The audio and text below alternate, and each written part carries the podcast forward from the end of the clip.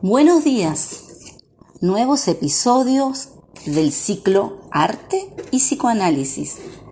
En esta ocasión mi invitada es Daniela Wicher. Su producto Ita.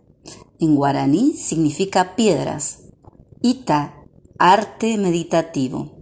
A través de los mandalas y el puntillismo nos lleva al mundo de la meditación, a estar calmos, pacientes, desacelerarnos y entrar en armonía y equilibrio con nosotros y el universo.